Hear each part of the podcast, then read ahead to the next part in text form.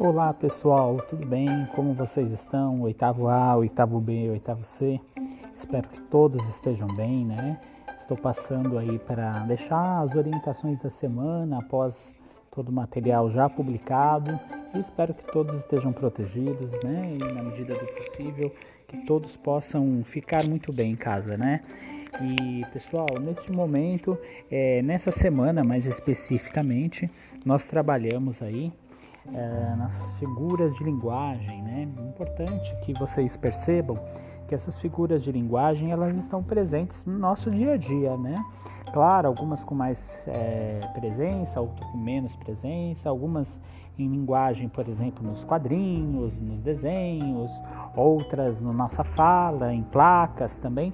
Então, a ideia é que vocês comecem a nossa leitura sobre denotação e conotação e que percebam que denotação é o sentido real da palavra. Então, quando, por exemplo, tem uma pedra no meu sapato, a palavra pedra nesse, nesse contexto é porque ele significa pedra mesmo, né? Então, sentido denotativo, né? Sentido do dicionário. Então, é porque tem alguma coisa dentro machucando meu pé ali dentro do tênis. Ou quando a pessoa fala assim, fulano, ou fulaninho, ou ciclano, uh, ele é uma pedra no meu sapato. Observe que a palavra pedra já ganha um outro sentido aí, ganha o um sentido de denota, conotação. Então, no sentido conotativo. Né? A palavra pedra significa aí obstáculo, uma pessoa que atrapalha. Então, nesse aspecto, é importante a gente diferenciar a denotação da conotação. Denotação, o sentido real das palavras, e, por exemplo, e a conotação, o sentido figurado, né? aquela ideia do sentido figurado, quando nós distorcemos a palavra para dar um outro sentido para ela. Então, quero que vocês é, é, observem isso. A partir de, dessas lógicas, nós vamos trabalhar bastante o sentido figurado das palavras, né? principalmente o sentido conotativo. Com o uso da metáfora, né? a gente tem essa questão que você atribui um significado a uma outra pessoa, a uma outra palavra. Então, por exemplo, quando você fala assim, nossa, você é o sol da minha vida. Observe que você está fazendo uma metáfora, né? Porque você está equiparando aquela pessoa ao que nós chamamos de sol, alguém que ilumina, alguém que nos ajuda. Ou, por exemplo, o pai dela é uma fera. Então, no sentido literal, ele não é uma fera, um bicho um leão, por exemplo, mas é uma pessoa muito nervosa no sentido conotativo, uma pessoa muito rígida. Então, observe que a, a, a, a, figura de linguagem chamada metáfora tem essa ideia. Tá? Então, pô, depois disso, né, eu queria que vocês observassem também que além da metáfora, nós temos aí a questão da sinestesia. Né? Professor, da sinestesia é quando eu misturo os, os, os sentidos, a visão, a audição, o olfato, o paladar e o tato, na busca, principalmente na parte escrita, numa propaganda, de, também de televisão, por exemplo, ou de rádio, quando eu tento despertar os sentidos na, naquela pessoa que está ouvindo, lendo a propaganda. Não só propaganda, pode estar num poema, pode estar num texto. Então, quando você fala assim, é, aquela canção que fala um lugarzinho no meio do nada com sabor de chocolate, e cheiro de terra molhada, observe, um lugar que tem sabor de chocolate, ele se é a palavra sabor de chocolate, a expressão da ideia do sentido do, do paladar e do cheiro de terra molhada, dessa questão do olfato.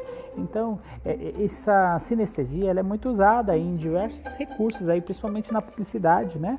Nós coloquei, coloquei algumas publicidades aí que remetem a sons, ao visual, ao questão do gelado. Quando você vê a propaganda da Coca-Cola e ela tá gelada, seja na parte impressa ou no vídeo, aquilo ali está tentando despertar em você a sensação do tato, né, para você sentir que está gelado aquela garrafa. Então, é importante que vocês observem então aí o uso da sinestesia, certo? Depois disso, também trabalhei com vocês a questão da comparação e da metonímia. Observe que a comparação é diferente da metáfora. Quando eu falo assim, a metáfora, uh, João é o sol da minha vida, observe que a palavra João, é, ela está sendo apontada como sol. Então, ela, ele é o sol.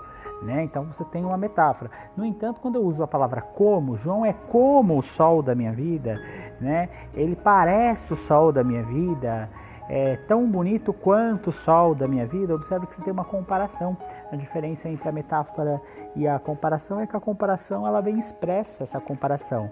Né? Ela é tão legal quanto, então veja, tem uma comparação, quanto fulana, né? Ela é mais alta que fulana, veja, tem uma comparação. Né? Então, quando você fala assim, a pessoa é tão alta quanto uma escada, então você fala, nossa, ela está fazendo uma comparação, tá certo? Diferente da metáfora. Então você também tem a metonímia. É interessante observar que a metonímia também nós usamos bastante quando você fala assim, por exemplo, ah, o estádio inteiro aplaude o jogador. Observe que você está usando a palavra estádio no sentido de o público do estádio, né? as pessoas que estavam lá. Então nós fazemos isso sempre. Então, por exemplo, quando ah, os pais falam assim, ah, precisa ao mercado comprar bombril. Ao invés de comprar bombril, na verdade o correto seria falar palha de aço, mas nós trocamos o, a marca pelo produto, ou quando eu falo assim, nossa, eu li a Turma da Mônica, na verdade, eu li a Turma da Mônica, você não lia a Turma da Mônica, você lia, você lia os gibis da turma da Mônica, né? Mas observe que você acaba trocando o autor pela obra, ou por exemplo Maurício de Souza, né? Fosse o caso. Então você tem a metonímia usada em diversos sentidos. Então quando fala assim, nossa, o fazendeiro tem muitas cabeças de gado, na verdade ele não tem somente as cabeças do gado, ele tem diversos gados ou diversos bois, vacas, mas nós usamos a metonímia para indicar a parte, uma parte pelo todo. Então é importante que vocês observem essa figura de linguagem também.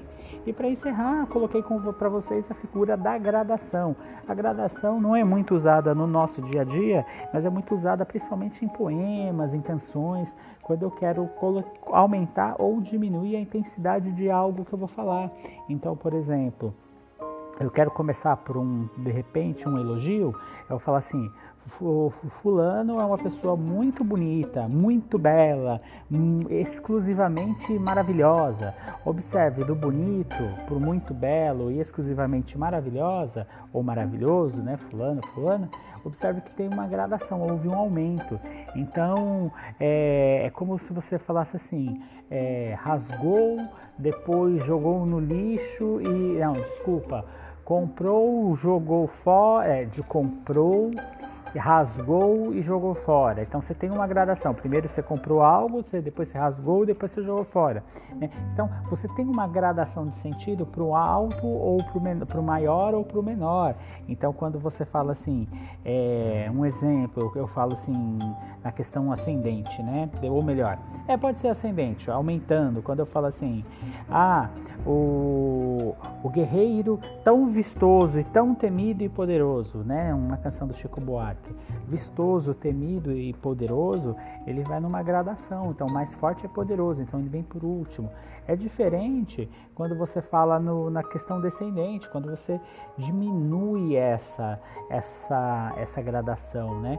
Então, por exemplo, quando você fala assim, quando porém me encontrei diante dessa realidade, a nossa casa velha, casa demolida, as árvores arrancadas, cavalinho de alvenaria, descido do seu pedestal. Então, assim, você vai diminuindo a situação, você vai de um detalhe maior, que é da casa demolida, para algo pequeno, o cavalinho de alvenaria, né? Cavalinho de madeira que ficou lá jogado. Então, quando você aumenta uma situação aos poucos ou diminui, você tem essa ideia da gradação, tá certo?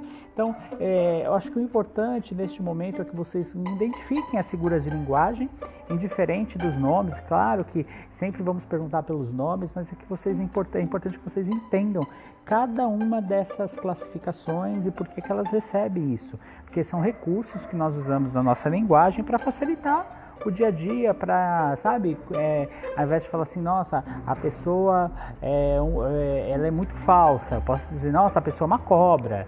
Né? Então se associa essa metáfora da cobra que é perigosa com a questão da falsidade. Então nós fazemos uso desses recursos de linguagem no cotidiano e é isso que eu gostaria de passar essa semana para vocês. Né? Então fiquem bem, Logo mais postarei mais conteúdos e mais podcasts, que eu espero que isso esteja ajudando bastante vocês aí na hora de estudar, na hora de orientar e como olhar o nosso material, certo? Um grande abraço para vocês e estou à disposição do que eu puder ajudar.